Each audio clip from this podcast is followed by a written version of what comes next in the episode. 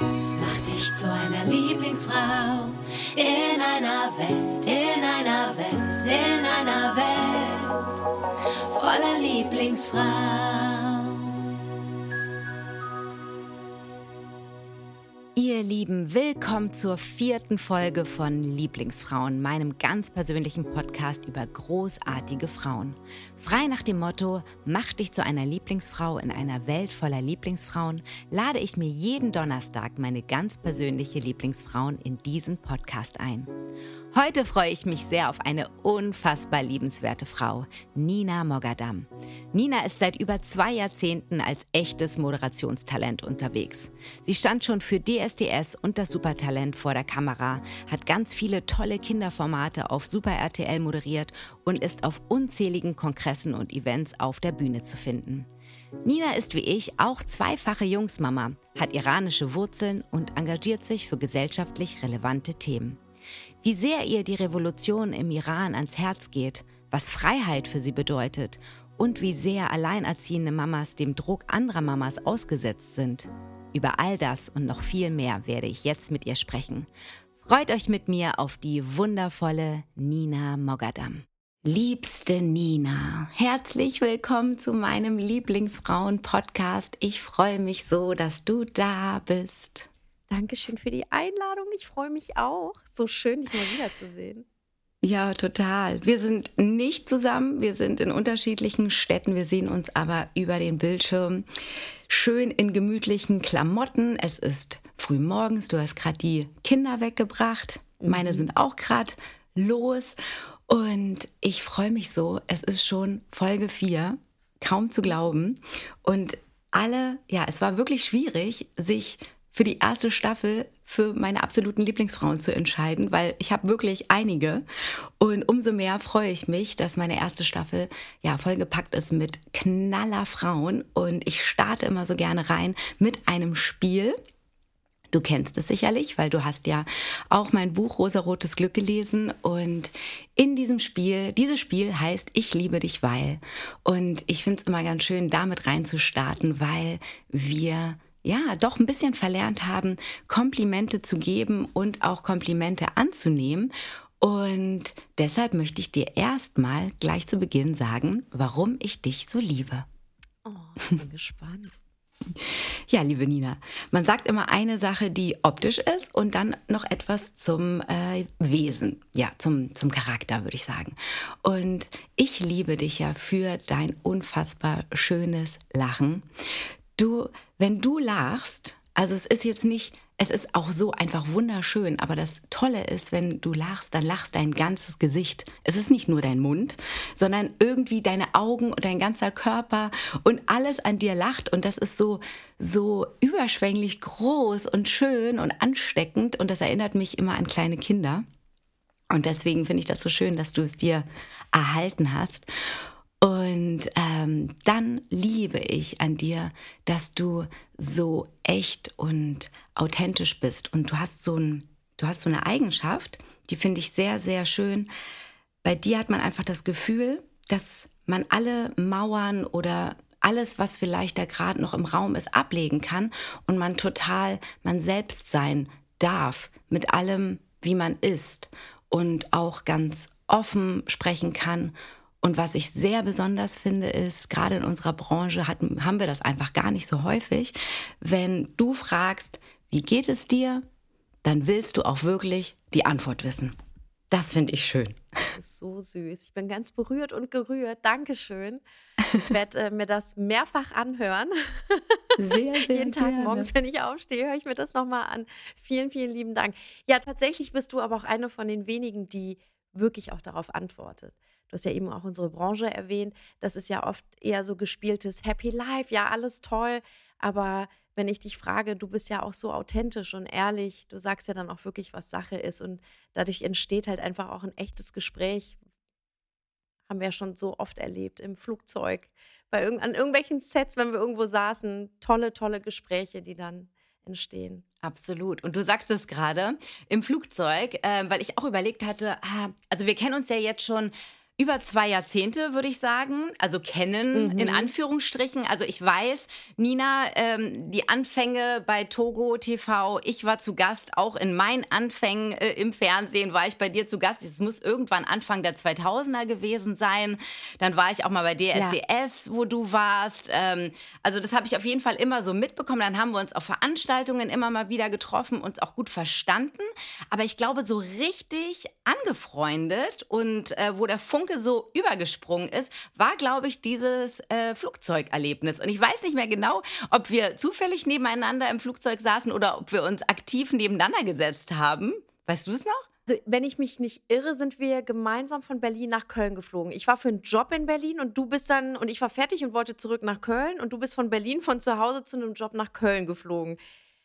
Ich meine, wir haben schon in der Gangway gesprochen mhm. sind rein und neben mir ist der Platz frei geblieben. Und dann hast du dich einfach zu mir gesetzt und dann haben wir gequatscht. Und das war wirklich tatsächlich mal auch wirklich so ein, da warst du so ehrlich, so offen und das, dieses Gespräch in diesem Flugzeug hat mich so nachdenklich gestimmt. Das hat, das war ein ganz, ganz, ganz, ganz krasses Gespräch. Wollen wir da drauf eingehen? Darf ich das ein bisschen erzählen? Du darfst, weil ich, hab, ich kann mich auch gut erinnern, dass wir irgendwie gefühlt die 20 Jahre überrissen haben und uns immer angeguckt haben und dachten so, oh Gott, wir fühlen so sehr die, die gleichen Dinge, die wir auch durchlebt haben. Und ich habe in dem Moment, also mein Eindruck war, oh Gott, die Nina, die sieht noch genauso aus wie vor 20 Jahren, hat sich kein Tag verändert, aber in ihr drin ist so eine krasse Frau.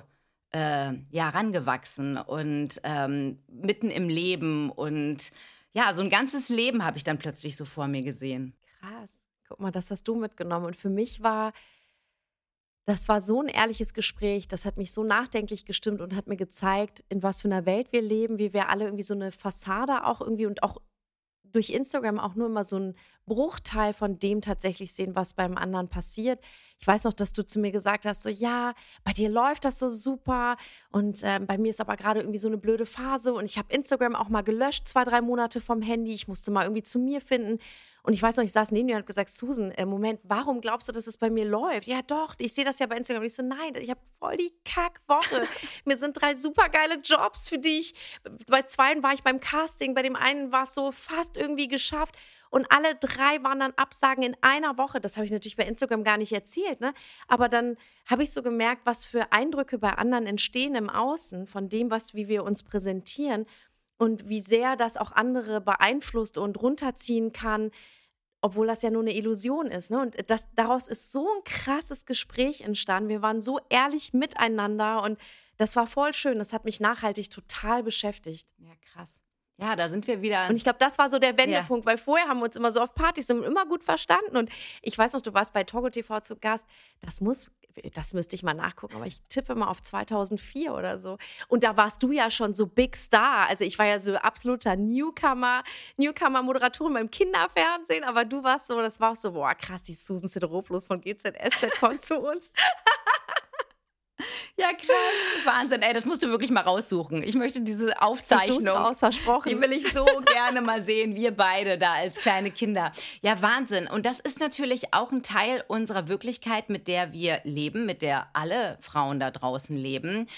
Mit einer Wirklichkeit, mit der wir uns messen. Ähm, die natürlich alles andere als real ist. Da möchte ich unbedingt nachher noch mal hin, weil ähm, ich das sehr spannend finde. Da würde ich noch ein bisschen in dein Leben eintauchen, aber ich würde gerne noch mal einen Schritt zurückgehen äh, für die Leute, die dich vielleicht ja noch gar nicht so gut kennen. Und ähm, die Nina. Die Nina kommt, ähm, hat iranische Wurzeln.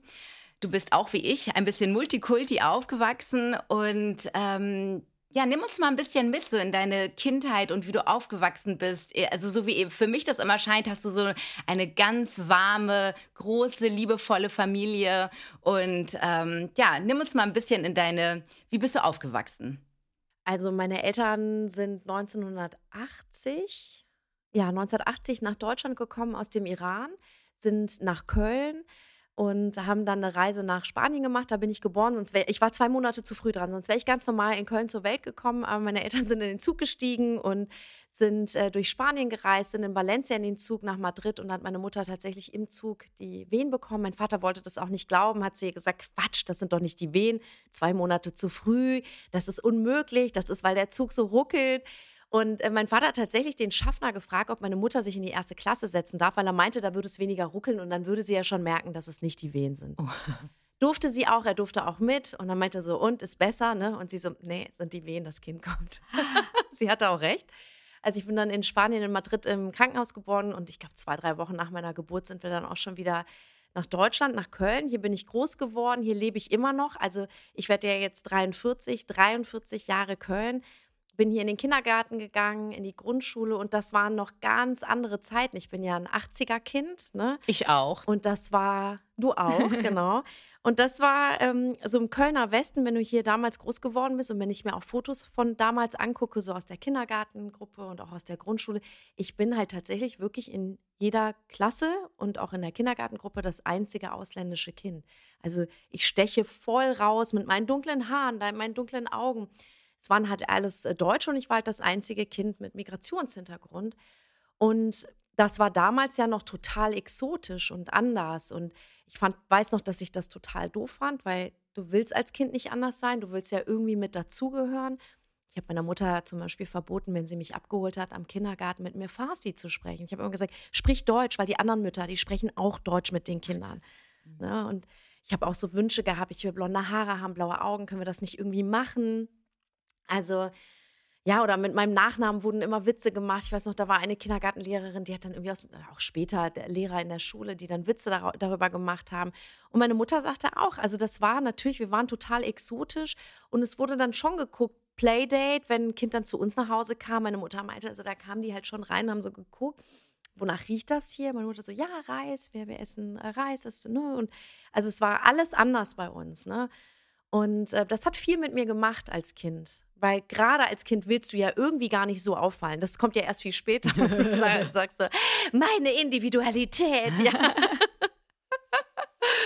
Aber tatsächlich bin ich wirklich, was du auch eben gesagt hast, in einer großen iranischen Familie groß geworden. Und das ist auch das größte Geschenk meines Lebens, ist diese Family. Also wirklich nicht nur meine Eltern, mein Bruder, sondern darüber hinaus die Geschwister meiner Mutter. Also wir sind wirklich so eine riesen Onkel, Tanten, Cousinen, Cousins. Wir haben vorletztes Jahr einen Urlaub zusammen gemacht mit 17 Leuten, wirklich von alt bis jung, alle waren mit dabei. Und das ist so auch mein größter Halt in meinem Leben. Wie schön. Und was würdest du sagen heute, ähm, was an dir ist typisch iranisch? Und vielleicht auch, was ist typisch deutsch? Ich glaube, typisch iranisch ist sehr diese Höflichkeit, dieser Respekt, weil das ist so ganz, ganz wichtig in der iranischen Kultur. Da bin ich wahrscheinlich auch sehr extrem in der Höflichkeit, mhm. Respekt. Das ist so, damit wachsen wir auf. Ich glaube, das ist sehr iranisch an mir und typisch deutsch ist so, wenn du was sagst und eine Uhrzeit sagst, dann verlasse ich mich da drauf. Das ist bei Iranern anders. Sagst du, du kommst um drei, kannst auch drei, drei Uhr sein, nur fünf Tage später. Geil. Also da bin ich schon deutsch. Wenn ich dir eine Uhrzeit sage, dann meine ich die auch. ja, ist eine gute Mischung auf jeden Fall. Und ähm, ja, also natürlich ist Iran äh, für alle, die sonst dachten, okay, wo liegt das eigentlich und äh, habe ich nichts mit zu tun, ist es natürlich jetzt seit einiger Zeit super präsent. Und auch für die Menschen, die sich vorher damit null verbunden haben, hat es uns ja fast überrannt und ähm, Du bist, würde ich sagen, eine sehr leidenschaftliche Stimme für die Frauen im Iran. Ähm, gerade als es losging, die ganzen Proteste und alles, was dort vor Ort passiert ist, konnte man bei dir ganz viel lesen. Du hast ganz viel informiert, du hast dich super viel eingesetzt. Ähm, du hast mir zwischendurch auch gesagt, oh, es ist schon auch schwierig, ähm, da eine gute Balance zu finden zwischen, haha, ich bin jetzt gerade hier auf der Veranstaltung und ähm, jetzt mache ich den und den Job und dann kommt ein Post später irgendwie echt extrem schmerzhafte Bilder. Du hast mir erzählt, dass äh, du hast zwischendurch Follower verloren und trotzdem hast du gesagt, ähm, dir ist es einfach wichtig, deine Reichweite sinnvoll zu nutzen.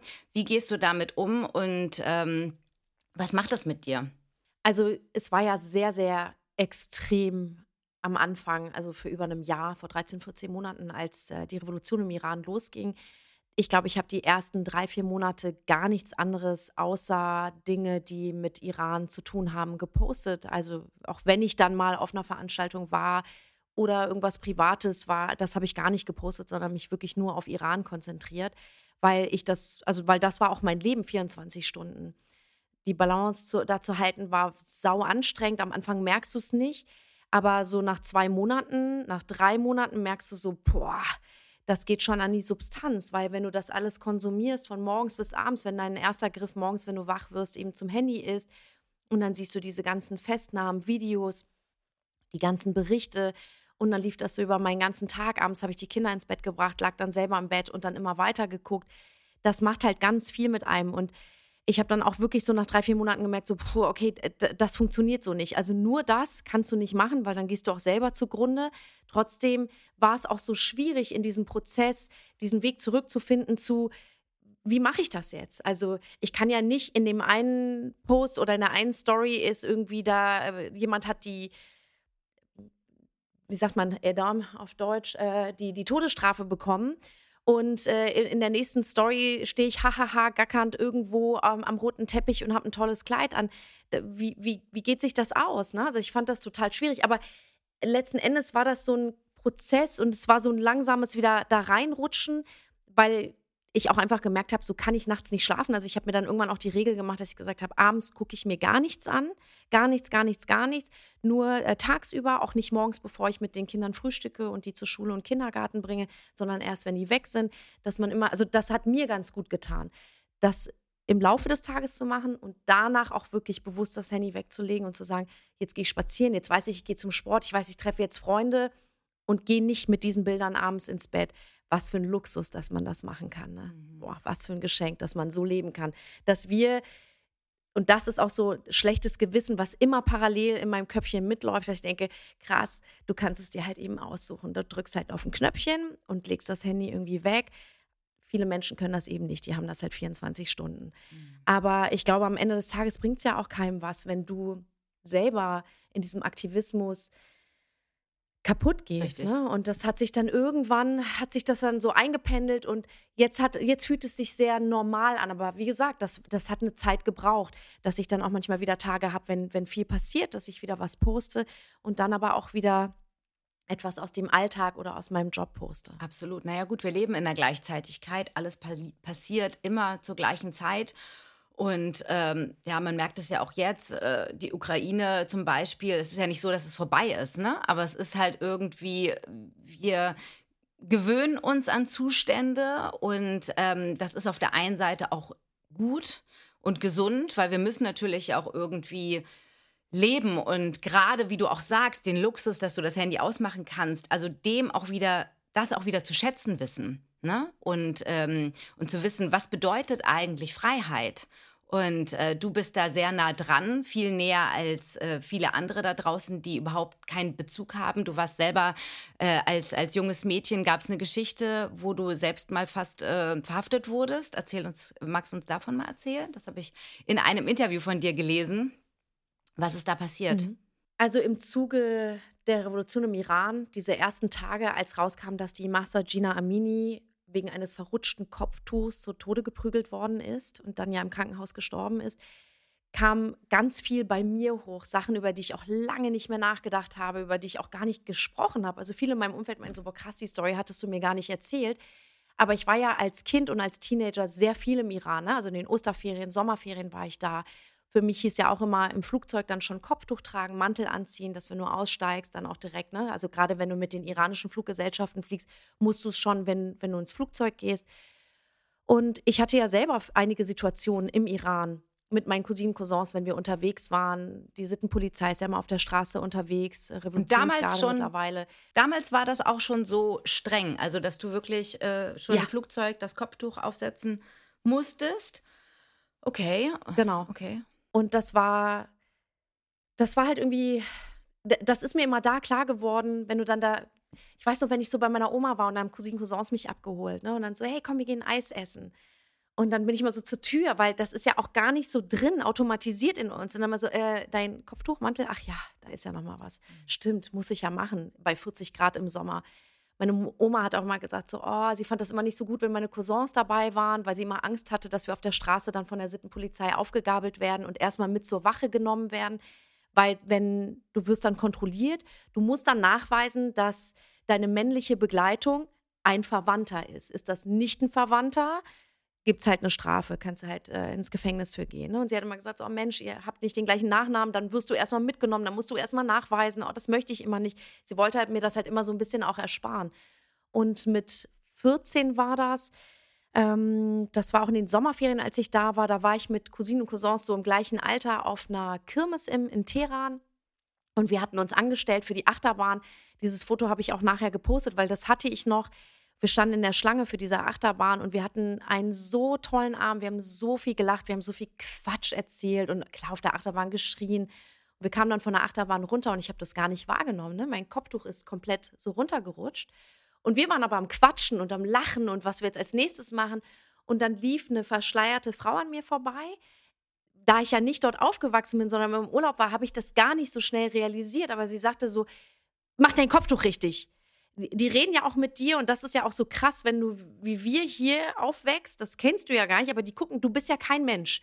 Du bist kein gleichgestellter Mensch in diesem Moment. Das spürst du auch, wie die dich angucken, du bist nichts wert in deren Augen. Und ich dachte, und ich habe auch noch so geguckt, ich so, so, was soll das denn? Beruhig dich mal, ne? Ich war am Lachen. Und dann, als sie es nochmal sagte und ich sah, sie ist nicht alleine, sondern sie ist in einer Gruppe von Sittenpolizistinnen unterwegs, da habe ich das erst begriffen. Also ich habe echt ein paar Sekunden gebraucht. Und ich konnte auch gar nicht so schnell schalten und sofort den hier machen und war erstmal so wirklich. Das ist so krass, wenn ich das auch heute erzähle, obwohl das so lange her ist. Ich habe richtig am ganzen Körper Gänsehaut. Ich auch. Ähm, das ist irre, ne? Das ist so lange her. Überleg mal. Ähm, Wahnsinn. Ich weiß gar nicht, aber ich, ich überlege auch gerade, warum man dann gar nicht so schnell aktiv wird und, und das. Ja gut, du kanntest es nicht, nicht für dich, du bist nicht gewöhnt an diesen Zustand. Du warst ja auch ein ja. Kind. Man darf ja, man muss ja diese ganzen Zusammenhänge äh, verstehen. Es ist für dich total. Ja, und Angst, ne? Angst. Also wie gelähmt. Du, also weil ich wusste natürlich schon, was das auch bedeutet. Und die, die war dann auch pisst und die sind und die sind natürlich im Recht und sie sagte, komm, komm, komm mit. Und dann stehen die ja mit Minivans da und nehmen ja die Mädels, gehen ja in einen Minivan, die Jungs in einen anderen Minivan. Du kannst ja festgenommen werden für, also eben Kopftuch verrutscht, nicht richtig getragen, zu viel Make-up, Nagellack war damals auch ganz äh, verpönt, durftest du nicht. Also, oder du bist halt mit jemandem unterwegs, der kein Verwandter ist. Und da, ich war echt total geschockt. Und meine Cousinen haben dann reagiert und gesagt, mach mal deinen Kopf richtig. Meine Cousine, eine Cousine hat dann auch mitgeholfen. Und wir hatten damals eine Regel, ich weiß gar nicht, von wem die kam, aber da haben wir immer drüber gesprochen und gesagt, wenn es mal brenzlig wird, dann spreche ich kein Farsi, ich bleibe bei Deutsch. Meine Cousinen, Cousins sagen, ah, das ist unsere Cousine aus Deutschland, die kennt das nicht. Und so war es auch, ne? Die sofort so, ja, die kommt aus Deutschland, die ist zu Besuch, die weiß es nicht besser, die weiß es einfach nicht besser. Und haben dann auf die eingeredet, dass die dann nachgelassen hat und ich nicht in diesem Minivan musste. Aber das war eine Erinnerung, die mit Master Gina Amini bei mir hochkam, weil ich, das hat so viele Dinge in mir aktiviert an Gedanken wie, wie hätte dieser Abend auch für mich enden können? Ja, es hätte auch anders ausgehen können. Ich hätte ein anderes Schicksal haben können. Ich hätte auch schon ein ganz anderes Schicksal haben können, hätten meine Eltern dieses Land nicht verlassen und wäre nach Deutschland gekommen. Dann wäre ich dort groß geworden, ja. Mhm. Und äh, wer weiß, was, was mir dort widerfahren wäre. Und das habe ich damals gepostet. Ähm, ich habe dieses Bild gefunden mit meinen Cousinen, Cousins, wie wir noch in dieser Schlange von der Achterbahn stehen und habe das geschrieben. Mhm. Und ich weiß, es klingt immer verrückt, weil zu dem Zeitpunkt bin ich ja seit über zwei Jahrzehnten in dieser Branche und eine öffentliche Person. Aber trotzdem war mir gar nicht klar, was ich damit breitreten würde. Vor allem bei Nicht-Iranern. Es haben so viele Menschen auf diesen Post reagiert, so äh, krass, das war mir gar nicht klar im Iran, boah, heftig. Und da ist mir in dem Zuge erstmal bewusst geworden, wow, okay, ich habe ja eine Stimme. Ja. Ich kann ja eine Aufmerksamkeit schaffen auf die Problematik im Iran und kann Menschen vor allem mitnehmen, die gar nicht wissen, was da passiert, die bisher überhaupt nicht wussten, was da abgeht. Weil ich will das ja nicht erzählen. Klar, natürlich sagen Iraner so, mit jedem Iraner oder mit jeder Iranerin, mit der ich spreche, sagt, hat tausend solcher Geschichten, Susan. Jede von uns, die dort war, hat Geschichten von Partys, die gestürmt worden sind, von Sittenpolizei, mitgenommen worden, irgendwie auf Kaution raus. Eltern gehen dann zum Gefängnis zahlen. Also weißt du, jeder hat Geschichten. Aber wir müssen sie uns nicht gegenseitig erzählen, sondern es geht darum, die Menschen mitzunehmen, die nicht wissen, was da passiert. Und das war so ein Knackpunkt, glaube ich, bei mir. Und deswegen hatte ich auch so eine krasse Verant so ein Verantwortungsgefühl und war so getrieben davon, ich muss posten, ich muss meine Reichweite nutzen, ich muss Menschen dafür einsammeln, damit sie begreifen, was da ist. Wir müssen mehr Stimmen werden. Mhm. Also ja. Absolut wichtig. Und ich kann mir auch vorstellen, ähm, dass wenn man diese Erlebnisse kennt und auch geteilt hat, man ein ganz anderes Gefühl hat zu dem Begriff Freiheit. Was bedeutet für dich Freiheit? So vieles, so vieles. Ich will noch ein paar Beispiele nennen, damit du oder damit alle mal so begreifen. Ich weiß noch, wenn meine Cousinen hier in Deutschland zu Besuch waren, ich habe das ja am Anfang, als ich jünger war, nicht begriffen. Mhm. Die waren alle scharf auf mein Fahrrad. Fahrradfahren, Fahrrad. Können wir da mit dem Fahrrad hinfahren? Können wir mal? Ich habe irgendwann zu meiner Mutter gesagt, warum sind die alle so heiß auf mein Fahrrad? Was ist denn da los? Und hat meine Mutter zu mir gesagt, ich glaube, da war ich zehn oder elf, im Iran dürfen Mädchen kein Fahrrad fahren. Ey, da, da stehst du hier und denkst, warum? Warum darf ein Mädchen nicht Fahrrad fahren? Ja, oder wenn ich den Iran jedes Mal verlassen wollte. Ich habe ja eine Unterschrift von meinem Vater gebraucht. Ja, als unverheiratete Frau unterstehe ich mein, meinem Vater, der ja dann sozusagen alle Macht über mich hat, darüber entscheiden darf, ob ich ein Land verlassen darf, ob ich studieren darf, ob ich zur Schule gehen darf, ob ich heiraten darf und so weiter. Mhm. Und ähm, in, in dem Zuge hat einfach Freiheit einen ganz anderen Bezug für mich gehabt oder eine ganz andere Meinung. Also, mhm. Also, dass ich überhaupt sagen darf, was ich denke, wie ich fühle, mhm. was ich mir wünsche, dass ich unsere Politik in Deutschland, dass ich sagen kann, den und den Politiker oder die und die Richtung äh, politisch finde ich nicht richtig. Ja. Das dürfen wir sagen, ohne dass wir Angst haben müssen, wenn wir heute Abend in unserem Bettchen liegen, ja. dass plötzlich unsere Tür eingerissen wird ja. und hier 20 Leute reinmarschieren äh, mein, meine Bude auseinandernehmen und mich verhaften. Und ich einfach in einem Gefängnis verrotte ohne Anwalt und irgendwann darauf warten muss, dass hoffentlich irgendjemand mal sagt, so, und jetzt hast du zehn Jahre dafür, dass du die Regierung irgendwie angegriffen hast oder deine Meinung gesprochen hast. All solche Dinge. Das ist unglaublich. Das sind so viele Sachen. Also Freiheit, ich glaube auch, das ist unser allerhöchstes Gut. Und ähm, ich definiere Freiheit immer darin, ähm, zum einen, dass wir natürlich nicht immer beeinflussen können, was uns passiert, aber immer beeinflussen können, wie wir mit Dingen umgehen, wie wir Situationen annehmen, was wir daraus machen. Das ist für mich so, sage ich immer so, mein größter Grad an Freiheit. Und äh, was du auch gerade gesagt hast, ja, wir dürfen eine Meinung haben. Und ich finde auch gerade jetzt ähm, haben wir wieder äh, schwierige Zeiten. Ähm, herausfordernde Zeiten, was zum Thema Meinung, ja. Und ich finde auch, ähm, ist wahnsinnig wichtig, dass wir eine Meinung vertreten dürfen. Ich finde nur aktuell zum Beispiel, ohne jetzt zu tief in, in den aktuellen Nahostkonflikt zum Beispiel reinzugehen, der mich natürlich sehr betrifft, wo ich mich mit dir total verbunden fühle, mit diesem morgens das Telefon nehmen, das abends das Letzte ist, was man macht, das Telefon in der Hand zu nehmen, wahnsinnig betroffen zu sein, weil man natürlich auch Familie und Freunde vor Ort hat und ähm, es einen wehtut natürlich ja auch, was äh, passiert und Argumentation ein Wehtun, Positionierungswahnsinn, Halbwissen, geteiltes Halbwissen ein wehtut. Ähm, ich würde nur gerne mit dir darüber sprechen, weil ich das so schön finde, weil wir da auch, glaube ich, so die, die gleiche Meinung teilen. Ähm, was wünschst du dir, wie wir vielleicht anders, gerade bei Social Media, analog ist es nochmal ein anderes Thema, weil ich habe da das Gefühl, die Leute trauen sich ja gar nicht das, was sie sich ja bei Social Media trauen. Ähm, hast du auch das Gefühl, dass es immer mehr in die Richtung geht, äh, gehört werden zu wollen, aber gar nicht mehr zuzuhören und es auch kein richtiges Gespräch mehr gibt. Und ja, ich wünsche mir da total wieder mehr ein Miteinander und dass wir eine bessere Kommunikation finden. Empfindest du das auch aktuell schwierig? Absolut, absolut. Und ich überlege seit Wochen, wie kann man das angehen? Ich finde, ich habe ja auch am Anfang ähm, vor ein paar Wochen etwas gepostet und habe ganz viele Nachrichten bekommen und dachte so, wow, okay, aber Moment, was habe ich denn gesagt? Also ich habe ja auch jedes Wort auf die Goldwaage gelegt. Ich habe diesen, diesen Story-Post 10.000 Mal gelesen, Susan, mhm. bevor ich den überhaupt gepostet habe, weil ich so dachte, wie kann ich, also das ist meine Meinung, mhm. wie positioniere ich die, dass keiner das falsch versteht. Das ist ja auch der Grund, warum ganz viele überhaupt nicht mehr den Mund mhm, aufmachen, mm, genau. weil sie Angst haben, angegriffen zu werden. Das verstehe ich auch. Nur denke ich mir, dann werden die dann werden die Guten leise und die Bösen ganz laut. Und das darf man halt auch nicht zulassen. Mhm. Also jeder, der sagt so, ich verstehe das, weil man setzt sich ja auch ganz schön was aus, wenn man dann irgendwie so einen Shitstorm oder dann, mir sind ja auch ganz, ganz viele Leute plötzlich innerhalb von einem Tag in Volk, wo ich so dachte, ja gut, dann tschüss, dann geht. Mhm. Aber ich glaube, es ist wichtig, dass wir im Dialog bleiben. Ja. Und das machen wir zwei auch. Das passiert nicht öffentlich. Wir schreiben uns auch Nachrichten. Wir, wir teilen, aber wir sind offen. Ich höre dir zu, wenn du mir was sagst. Du hörst mir genauso zu. Und wir, wir haben uns, glaube ich, und dieses Beispiel zwischen uns würde ich gerne einfach nehmen und sagen, was ist die Basis? Haben wir ein und dieselbe Basis und die haben wir.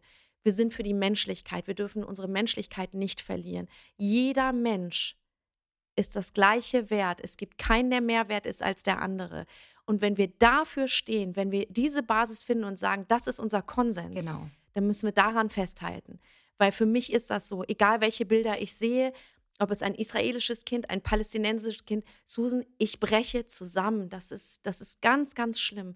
Da mache ich keinen Unterschied. Für mich sind das Menschen Ja. und ich wünsche mir so wirklich Frieden für alle. Es, es bricht einem wirklich das Herz. Und wenn das unsere Basis ist, dann haben wir eine Chance. Dann lass uns gemeinsam aufeinander zugehen und vor allem lass uns in der Kommunikation bleiben und eben nicht so, so und dann blocke ich dich, dann folge ich Ja, dir genau. nicht mehr. Und dieser dann ganze Wahnsinn. So. Dieser ganze Ja. Wahnsinn, diese ganzen Aber, Aber, ich, ich kann auch Abers nicht mehr hören, ja. Ich meine, ich poste irgendwie ein Schabbatessen mit meiner Familie und muss mir tausend Nachrichten angucken. Ja, aber was ist denn mit den Kindern in Gaza oder so? Und ich denke mir so, Leute, ihr verliert den Zusammenhang gerade von allem und jeden. Also, ähm, und, und da einfach aufzupassen. Und ich würde auch den Menschen da draußen so gerne ans Herz legen, denkt bitte fünf Minuten nach, so wie du auch gesagt hast. Ich denke darüber nach, was poste ich? Dient dieser Post mir, der anderen Person, der Sache, für die ich mich einsetze? Und, ähm, und nicht dieses wilde einfach. Ähm, ich ich, ich habe dann immer das Gefühl, das hat einfach mit der Situation gar nichts mehr zu tun. Ne? Da es spricht irgendwie Mhm. Wut, Traurigkeit, Frustration aus einem. Das darf man dann auch vielleicht gar nicht überbewerten. Aber ähm, ich glaube und wünsche mir und lade auch die Menschen da draußen ein, das genauso zu machen, wie du es vorhin gesagt hast, dass wir uns mehr in dieser Menschlichkeit wieder wahrnehmen und äh, den Schmerz des anderen auch einfach da sein lassen können, ohne ihn mit irgendwas aufzuwiegen. Das Aufwiegen ist einfach Mhm. super gefährlich. Ja. Ja. Und weißt du, wir leben, finde ich, wirklich in gefährlichen Zeiten. All diese positiven Dinge, die Social Media, Internet und alles mit sich bringen, das ist ja mega geil. Künstliche Intelligenz, ich will das gar nicht schlecht sprechen. Es gibt eine ganze Liste von geilen Sachen, Ja. die es mit sich bringt. Aber leider auch eine unfassbare Gefahr. Und wir leben jetzt in einer Zeit, und jetzt müssen wir wirklich vorsichtig sein, wie wir Dinge konsumieren. Ja. Also ich, ich nenne nenn mal ein ganz beklopptes Beispiel, aber meine Mutter hat mir ein Video äh, weit, oder ein Reel weitergeleitet und hat mir dazu geschrieben, so, ey krass, guck mal, Angelina Jolie kann, spricht Farsi. Und ich gucke mir das an und denke, hä, die spricht doch kein Farsi. und also äh, ich habe dann mit irgendwie gesprochen, die so, doch, die spricht das doch, die sagt doch auch in dem Interview, dass sie ganz viele iranische Freunde hat und dass sie es deswegen kann. Ich sage, Mama, merkst du, dass die Stimme von der Frau, der Sprecherin, die diesen Beitrag Ja. gesprochen hat, exakt die Stimme ist, die dann für Angelina Jolie äh, spricht? Das ist sie Ah. gar nicht. Es war noch nicht mal gut gemacht, das war noch nicht mal hier künstliche Intelligenz mit der Stimme. Aber das, ich finde, solche Dinge merke ich nämlich ganz oft wahr Ja. und das merke ich auch in diesen ganzen Konflikt, Ja. politischen Sachen. Und wir, ich, auch ich, ich muss mir genauso an die Nase fassen. Gucken, gucken, gucken. Nicht sofort alles für bare Münze nehmen. Genau. Lesen, wir müssen uns informieren. Ich bin keine Expertin, bin ich nicht. Aber es gibt ja wahnsinnig viele Experten jetzt mittlerweile für all diese Themen. Genau. Leute, ganz ruhig bleiben, wirklich gucken, was ist die Quelle. Eine Quelle reicht nicht. Wir leben in einem Ja. Zeitalter, du brauchst mindestens noch drei andere Quellen, bevor du irgendwas Vor machst. allem Und du TikTok, musst immer ne? gucken, Also vor allem TikTok. Also die Jugend guckt natürlich kein Genau. Fernsehen mehr und äh, woher haben sie es? Alles ist TikTok und es ist wirklich, es wird für bare Münze gehalten und es ist und wenn wir uns in einem Algorithmus befinden, das ist natürlich die nächste Gefahr, werden wir zugeballert nur mit der einen Seite und das äh, ist das Problem, dass Genau. wir dann nicht mehr über den Tellerrand schauen. Ne? Wir sind dann in unserer kleinen Mhm. Bubble und werden immer abgestumpfter. Ne? Und dann verliert man die Menschlichkeit. Wir werden emotionalisiert mit Bildern. Und ähm, da würde ich auch gerne ähm, ja, appellieren daran, dass wir diesen, das ist ein Krieg der Bilder. Das kennen wir vom Iran, das kennen wir von allen Ländern, wo diese Dinge passieren. Wir müssen wirklich aufpassen und uns gut informieren und das äh, ist super wichtig. Aber bevor wir jetzt den ganzen Podcast darüber sprechen, ich könnte mit dir natürlich den ganzen Podcast füllen. Es ist wahnsinnig interessant und meiner Meinung nach, das muss ich an dieser Stelle einfach sagen, ähm, möchte ich, dass du bitte äh, so eine Sendungen moderierst. Ich könnte mir da niemand Was besseren vorstellen. So eine, so eine Talkshows und so eine Gesprächsrunden. Und ähm, weil du, du kannst es so schön emotional und liebevoll durchleiten. Und ich würde mir da jede Sendung von angucken. Also das fände ich schön. So. Ähm, ich nehme das mal mit und, und bewerbe mich bei allen Sendern damit. Dankeschön. Wir schmeißen das einfach mal ins Universum. Ihr Lieben, wie ihr vielleicht noch wisst, koche ich ja gar nicht gern und dadurch auch nur selten. Doch jetzt habe ich die perfekte Unterstützung bekommen, nämlich von Hello Fresh. Wir haben in der letzten Zeit einige Boxen mit der Family getestet und was soll ich sagen? Wir sind wirklich begeistert. Pünktliche Lieferung, alles spielend leicht und verständlich erklärt und es gibt viele tolle, abwechslungsreiche Rezepte und Ideen fürs Kochen. Und das alles in einer Box bequem nach Hause geliefert. Ihr habt auch Lust auf eine HelloFresh Box? Dann merkt euch unbedingt den Gutscheincode Frauen. Mit diesem sparst du in Deutschland bis zu 120 Euro, in Österreich bis zu 130 und in der Schweiz bis zu 140 Schweizer Franken. Der Versand auf die erste Box ist sogar kostenlos und der Code gilt für neue und ehemalige Kunden von HelloFresh. Sichert euch also gleich euren Rabatt mit dem Code Frauen und lasst euch frisches Essen direkt nach Hause liefern. Ich stöbere jetzt noch ein bisschen durch die vielen tollen vegetarischen vegetarischen Rezepte und ihr findet alle weiteren Infos und Links direkt in unseren Show Notes. Ich wünsche euch ganz viel Spaß beim Kochen. Ähm, so, aber was auch super interessant ist, ähm, wo ich äh, gerne noch mal reinsteigen würde in dein Privatleben, nicht zu privat natürlich, aber du bist wie ich zweifache Jungsmama. Willkommen im Chaos Club. Mhm. Ähm, uhu, ja. War das, warte mal ganz kurz, war das bei dir auch so, als du mit dem zweiten schwanger warst, dass dann also meinten, hey, herzlichen Glückwunsch, was wird denn diesmal? Und du so, also ich habe dann immer gesagt, so, ja, noch ein Junge. Oh, okay, ja, viel Glück. Und ich dachte mir so, boah, das ist eine krasse Reaktion. Aber jetzt weiß ich, warum die Leute das immer gesagt haben. Zwei Jungs ist halt einfach echt krass viel Energie. Aber jetzt sehe ich all diese Gesichter. Ich war ja damals immer so, boah, was für eine krasse Reaktion. Aber jetzt sehe ich so, ja, okay, I know. Ja, und das Lustige ist wirklich, es kann auch niemand mitreden, der das nicht hat. Weil es ist wirklich äh, speziell. Ähm, wir sind da sehr, sehr gefordert. Deine sind auch äh, recht dicht beieinander, meine äh, noch dichter beieinander. Und ähm, ja, du warst verheiratet, ihr hattet einen Sohn, ihr habt euch scheiden lassen. Und was ist dann passiert? Das ist ja auch schon eine, ähm, eine Telenovela-Filmgeschichte. Ist wirklich eine Telenovela, ja, voll. Ähm, ja, also wir haben sehr, sehr schnell, äh, sind wir zusammengezogen, waren ganz schnell verlobt. Ich war sehr schnell schwanger, wir haben sehr schnell geheiratet. Und genauso schnell war es dann auch vorbei. Und mir ist so mein Traum von, von Familie wirklich damals, äh, also ganz hardcore, so nah vorm Gesicht, patsch, explodiert. Ähm, war eine ganz, ganz schlimme Zeit. War auch hart, diesen Traum loszulassen, weil ich komme halt aus, äh, ich nenne es mal einer intakten Familie. Ne? Meine Eltern, ich habe das immer erlebt, die sind durch dick und dünn zusammen durchgegangen. Das war so Eheleben, was mir vorgelebt worden ist. ich habe gedacht, ja, wenn du heiratest, machst du es auch so und fand es wahnsinnig schade für, für unseren gemeinsamen Sohn. Wir waren dann geschieden und äh, haben aber dann nochmal zueinander gefunden. Also total verrückt. Was voll schön ist, mutig. Ich und ich finde es, also ich, ich habe es damals gelesen und habe noch gedacht, so wow, also weil ich finde es toll. Ich, also ich finde es auch toll, auch wenn es nicht geklappt ja. hat, auch im zweiten Anlauf nicht. Aber es ist ja noch ein Kind entstanden. Und ich sage immer, ich glaube, dass der kleine Milo, äh, so heißt mein zweiter Sohn, auf dieser Wolke da oben saß, von da oben geguckt hat und dachte, hä, was trennen die sich denn? Hallo? Habt ihr was verpasst? Ich wollte dich als Mutter, dich als Vater und den Bruder wollte ich auch noch mitnehmen. Sorry, Leute, geht nicht. oh. Und ähm, da, deswegen, also ich glaube, dafür war, das musste einfach nochmal sein. Also diese Seele, die hat noch zu uns gehört, die wollte noch kommen.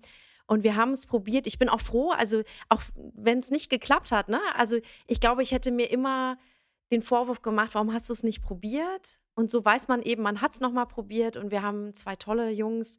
Und aber wir sind halt Eltern, aber eben kein Paar. Ja. Und du hast ähm, auch gesagt, was ich sehr berührend fand, dass du zeitweise ja versucht hast, auch Papa zu sein und ähm, gemerkt hast, nee, das funktioniert nicht, aber ähm, das hat dich schon auch sehr belastet.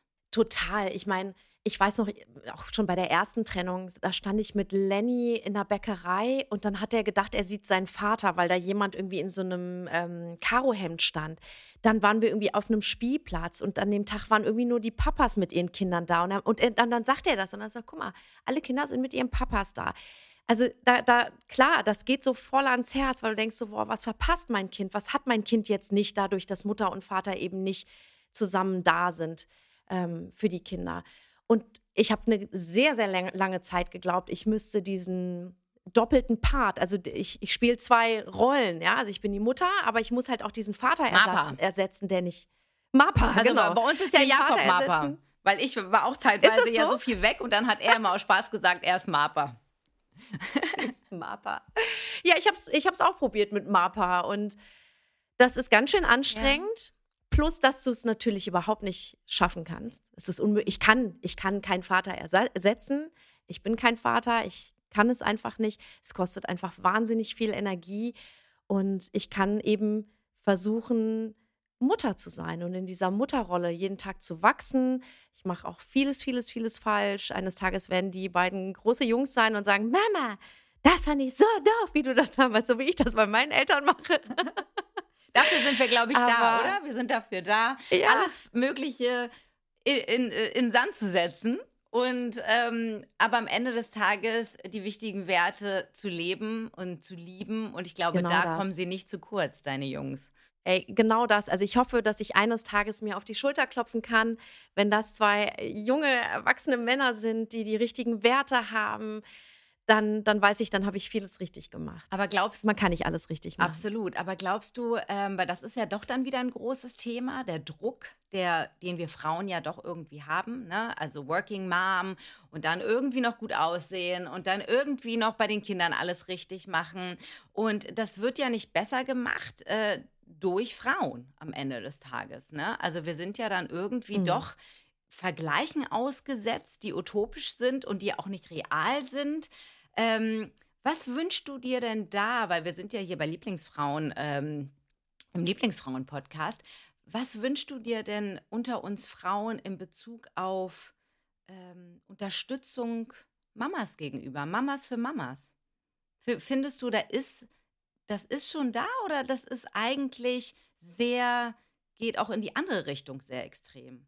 Ich glaube, dass es jetzt so langsam im Kommen ist.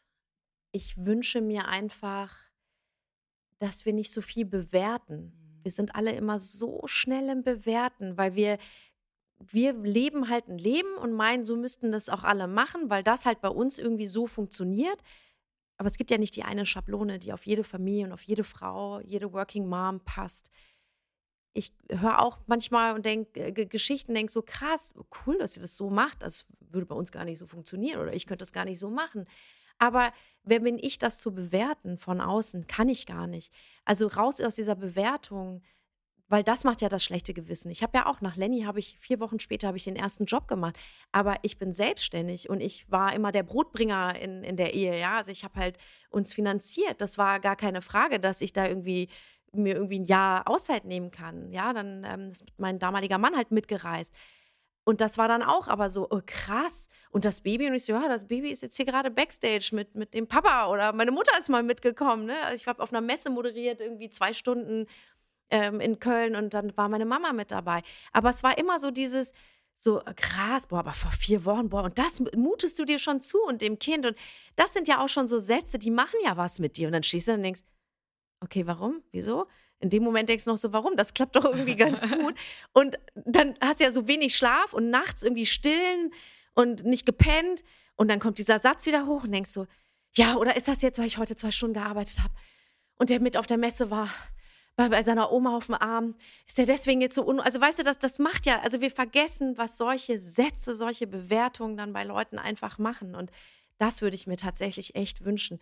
Einfach so in diese Akzeptanz zu gehen, einfach zuzuhören, zu sagen, okay, cool, cool, dass das bei euch so klappt. Ist doch toll, bei uns war es so und so. Und es das wäre einfach schön. Glaube ich auch. Und ich muss ganz ehrlich mir den Schuh auch anziehen. Ich habe darüber in meinem ersten Buch auch geschrieben, in dem Kapitel Mama sein, weil ich gehörte tatsächlich als meine Kinder noch klein waren, auch zu diesen, ich nenne sie mal Klugscheißermüttern, ja, die immer dachten, also ich weiß ganz genau, wie der Hase läuft.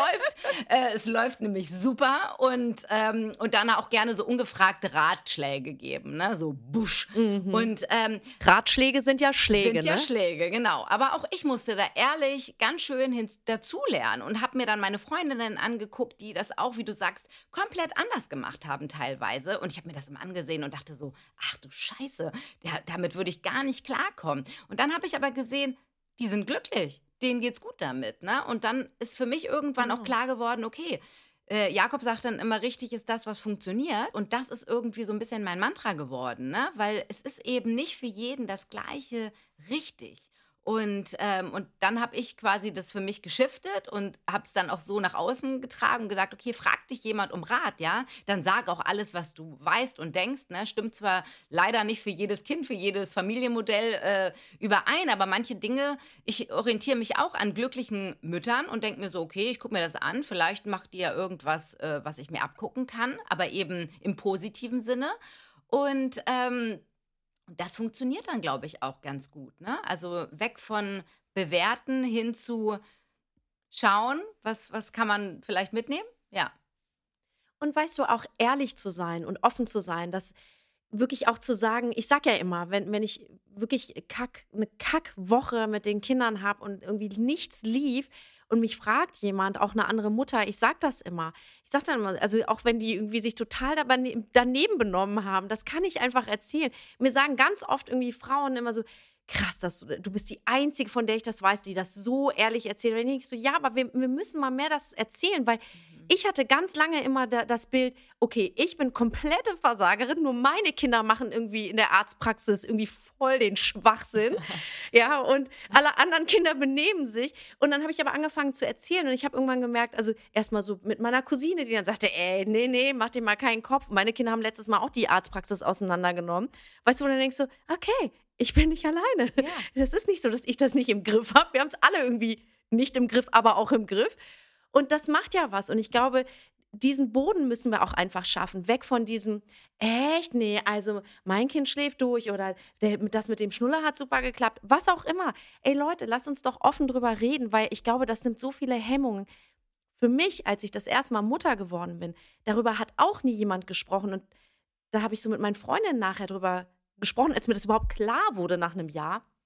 Du wirst ja nicht nur Mutter, du bist auch erstmal so ein Teil deiner Weiblichkeit verändert sich so krass als Frau. So war es zumindest bei mir. Das sagt dir keiner. Alle tun so, als wärst du die Frau, die du vorher warst. Add-on, du bist jetzt auch Mutter. Ich finde, das stimmt nicht.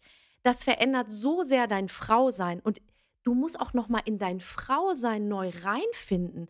Also so ging es mir. Ich habe gedacht, ich bin nicht die Nina von vorher. Also auch, aber ist meine ganze Rolle nicht nur Mutter dazu, sondern Frau sein an sich verändert sich und ich muss das auch noch mal neu für mich entdecken und, und irgendwie verstehen. Ja. Und diesen, diese Zeit haben wir irgendwie gar nicht, weil so viel Druck einfach da ist und auch nicht offen gesprochen wird. Und das, finde ich, ist eigentlich so das größte Problem. Absolut, weil wir dadurch verlernen ja auch in unserem Urvertrauen zu bleiben, ne? weil wir zu viel nach rechts und links gucken und jeder redet rein. Aber ich glaube, wir dürfen da auch hinterschauen, dass die äh, Leute, die auch ähm, viel äh, sagen und, und eben dieses Verurteilen, das ist ja immer nur ein Spiegel auf sich selbst. Ne? Also ähm, ich glaube, das dürfen wir auch verstehen und da mehr ins Mitgefühl gehen, dass da wahrscheinlich auch eine Mutter spricht, die selbst überfordert ist, ja. Und dann eben nicht in die Rechtfertigung, sondern auch vielleicht ein Stück weit ins Verständnis, ne? Und in so ein liebevolles, ähm,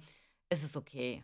Und ich glaube, da dürfen wir, genau. wir Frauen, ähm, ja, mehr zusammenrücken und ja, auch da mehr über den Tellerrand schauen, dass jede Mama anders ist. Jedes, ähm, manche sind einfach, ich habe immer gesagt, ich bin einfach eine bessere Mama, wenn ich auch mich selbst verwirklichen darf. Ne? Und manche sagen halt, nee, ich Genau. brauche das gar nicht. Ich möchte gerne einfach nur mit meinen Kindern zu Hause sitzen. Aber keins davon ist jetzt besser als das andere. Und ich glaube, das liegt Genau. auch an unseren äh, südländischen Wurzeln. Wir sind natürlich auch so aufgewachsen, ne? so, so äh, wie sagen man bei uns, ne? man braucht so ein ganzes Dorf. Und das ist völlig normal, dass das Kind dann bei Oma ist und Cousinen ist und Schwiegereltern ist und überall ist es aber auch behütet und zu Hause. Und es ist gar nicht weniger, sondern eigentlich für uns ist es mehr. Aber es ist für jeden unterschiedlich.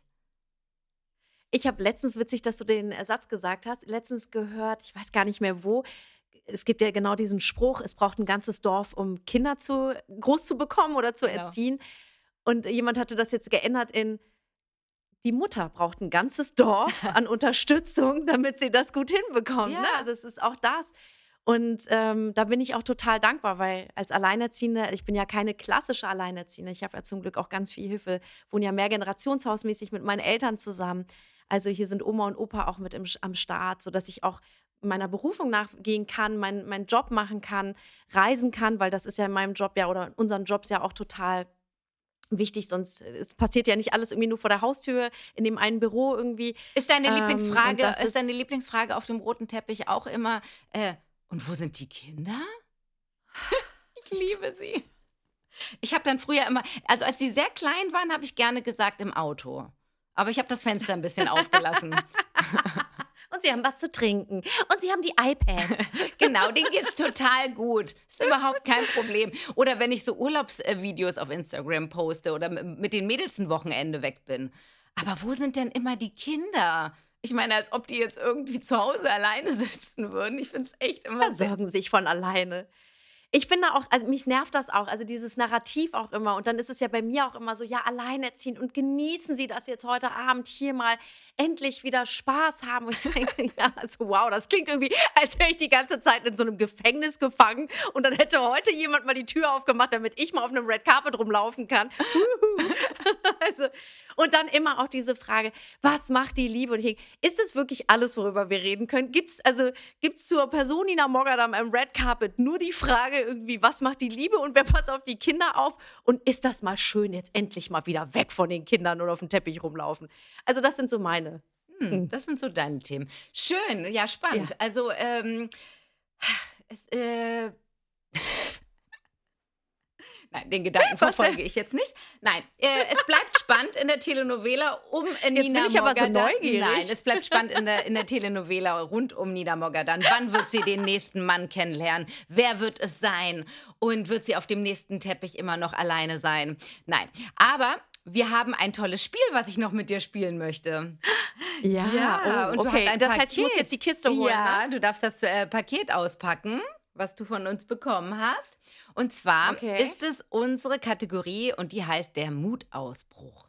Der Mut. Der Ausbruch, ja? Mutausbruch, ganz genau. Okay. Und die habe ich mir ausgedacht, weil ich glaube, dass wir Frauen ähm, manchmal so einen kleinen Mutausbruch gut gebrauchen können. Ja, also ich glaube, du und ich, wir sind recht. Ähm, äh, recht entspannt und mögen es ja auch so ein bisschen mal raus aus der Komfortzone. Also ich glaube, du bist da ähnlich, weil äh, du magst ja auch ganz gerne mal Sachen machen, die, die, die du noch nie gemacht hast. Ne? So irgendwelche Das lustige stimmt, ja. Shows teilnehmen oder so, irgendwas Spannendes.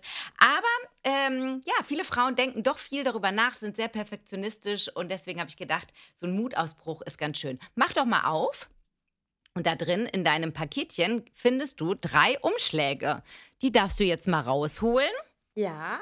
Und das Glücksrad, ein iPad, das ich jetzt in der Hand habe, wird entscheiden, welches Spiel du spielen wirst. Okay. Es gibt drei Spiele und ich drücke jetzt drauf und wir lassen uns mal überraschen, was du tun musst.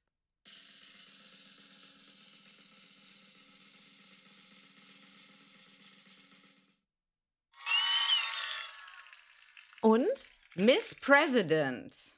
Öffne mal Miss Yes. President. da steht die Rede deines Lebens. Ach, das ist schön. Das passt doch gut zu dir, liebe Nina. Du hast jetzt, ich werde die Uhr stellen, du bekommst von mir 90 Sekunden und in diesen 90 Sekunden darfst du eine Rede halten zu einem Thema, das, ähm, ja, für das du dich gerne einsetzen möchtest. Hast du schon eine Idee? Warte, gib mir zwei, drei Sekunden Ja. Zeit.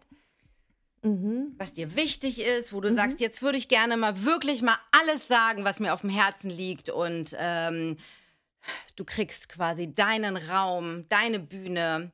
Die einzige Herausforderung ist, ich werde dir innerhalb deiner Rede ein paar lustige Quatschwörter reinhalten, die du dann bitte liebevoll und als würde sie da reingehören in deine Rede eingliederst. Ach du, okay.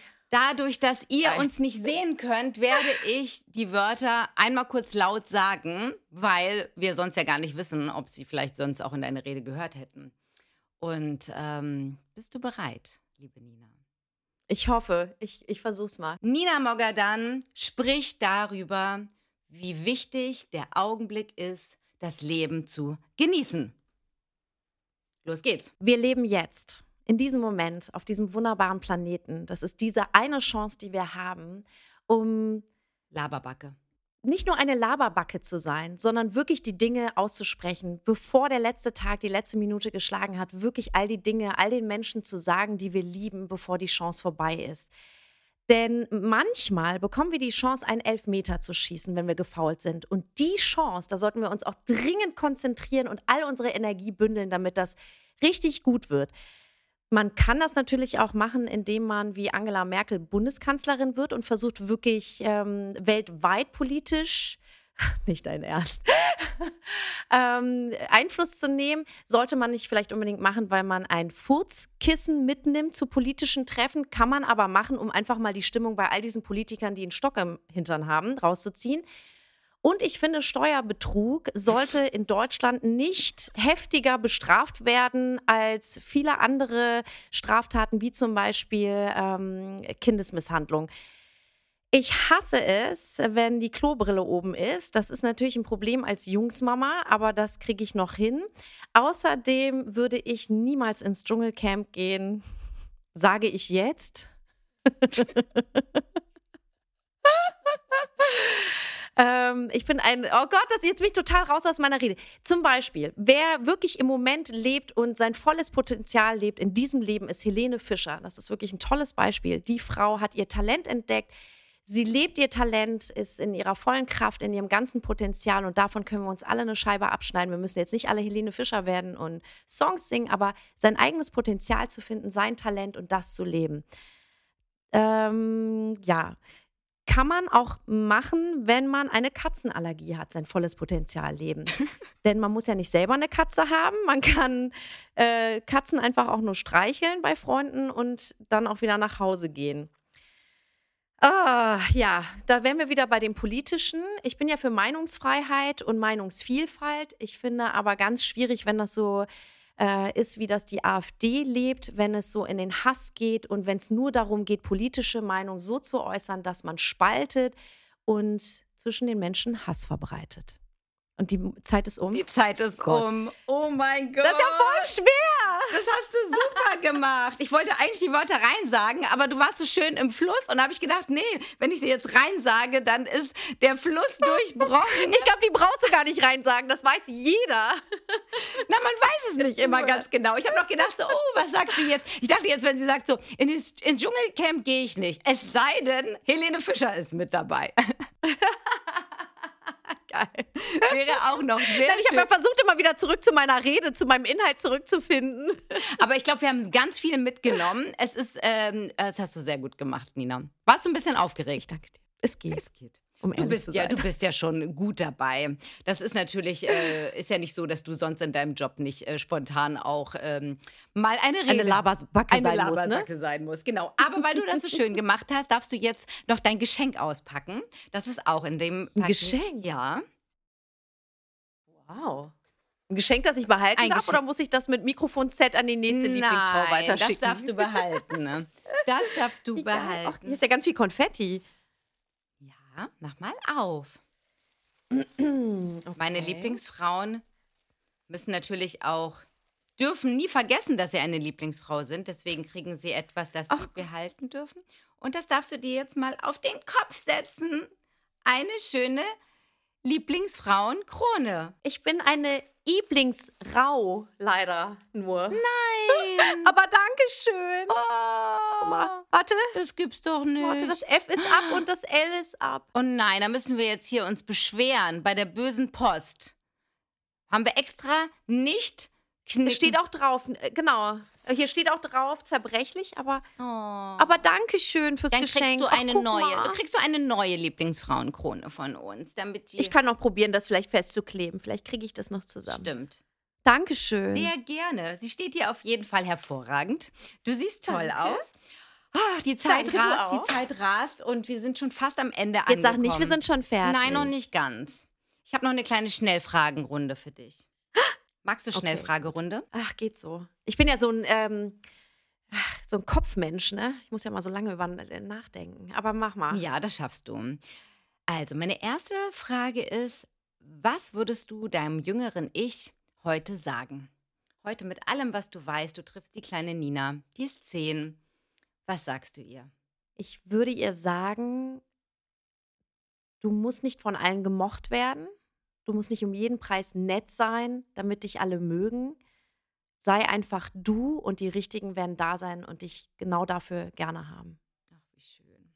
Herrlich. Und dann würde ich gerne wissen, ähm, weil wir ja bei Lieblingsfrauen sind, ähm, was findest du ist denn das Aller, Allerschönste daran, eine Frau zu sein?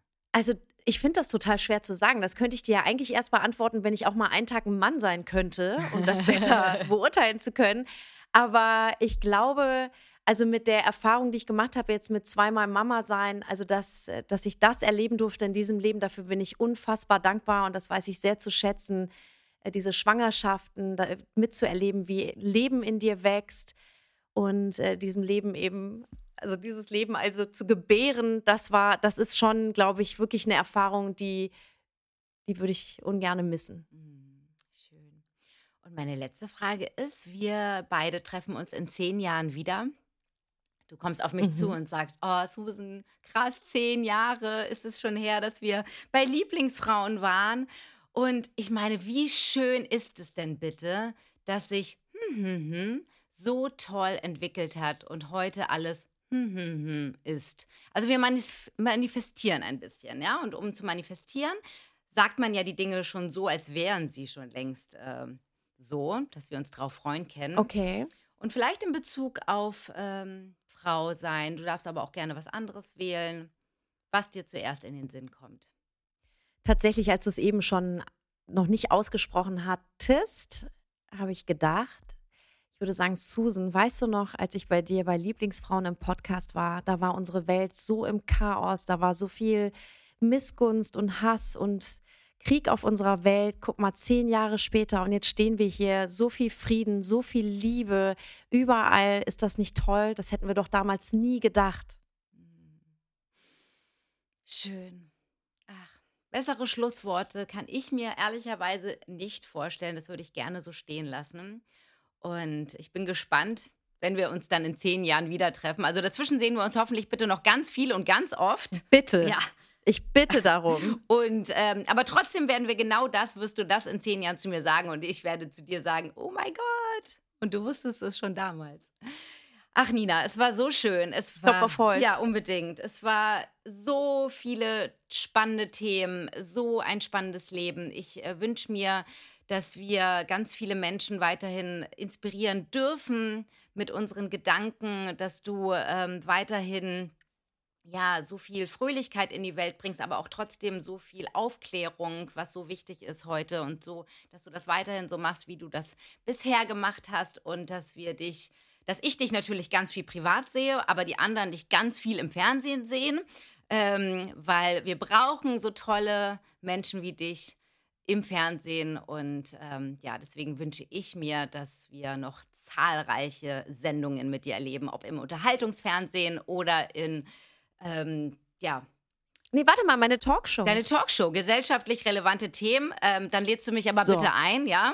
Da möchte ich dann mit dir reden. also ich, mein Traum wäre ja, das kann ich ja jetzt noch zum Schluss sagen, den Traum haben wir ja beide, das sagen wir ja seit Jahren. ja. Wie geil wäre es, wenn mal endlich diese Fernsehmacher wach werden würden und uns beide zusammen besetzen. Ach. Ja, was ist denn hier Joko und Klaas? Susan und Nina, würde ich mal sagen. Bitteschön. Bitteschön. So. Das lassen wir stehen. Und das Gute ist, Also, weil die ja alle keine Fantasie haben, diese komischen alten Fernsehhasen. Ja, immerhin hast du braune Haare und ich habe blonde Haare. Vielleicht hilft das. Ja, das, das müssen wir schon mit noch dazu erwähnen. leider, leider ja. Aber wir sind auf einem guten Weg und ich glaube, das wäre der Knaller. Wir zwei in einer Sendung. Damit gehen wir raus, liebe Nina. Ich danke dir tausendfach und küsse dich. Und ich küsse dich. Bis ganz bald. Bis bald. Dankeschön. Ja, das war sie auch schon wieder, die vierte Folge von Lieblingsfrauen. Die Zeit, die rast immer so schnell wenn man ein richtig gutes Gespräch führt. Danke, liebe Nina. Aber ihr müsst gar nicht mehr lange warten, denn in einer Woche gibt es natürlich schon wieder eine neue Folge, eine neue Lieblingsfrau. Und wenn es euch so gut gefallen hat wie mir, dann freue ich mich natürlich, wenn ihr mir ein Feedback dalasst bei Social Media, wenn ihr den Podcast bewerbt oder es weitersagt. Das ist das Aller, Allerwichtigste. Und auch nicht zu vergessen, Lieblingsfrauen spendet mit jeder Folge 1000 Euro an die Arche gemeinsam mit dem Eagles Charity Club. Und zwar an die Mütter der Arche. Ja, ich freue mich natürlich, wenn ihr nächste Woche wieder mit dabei seid und wünsche euch jetzt erstmal einen wunderschönen Tag, ganz egal wo ihr seid. Dies ist eine Produktion von Centerhood. Mach dich zu einer Lieblingsfrau in einer Welt, in einer Welt, in einer Welt voller Lieblingsfrau.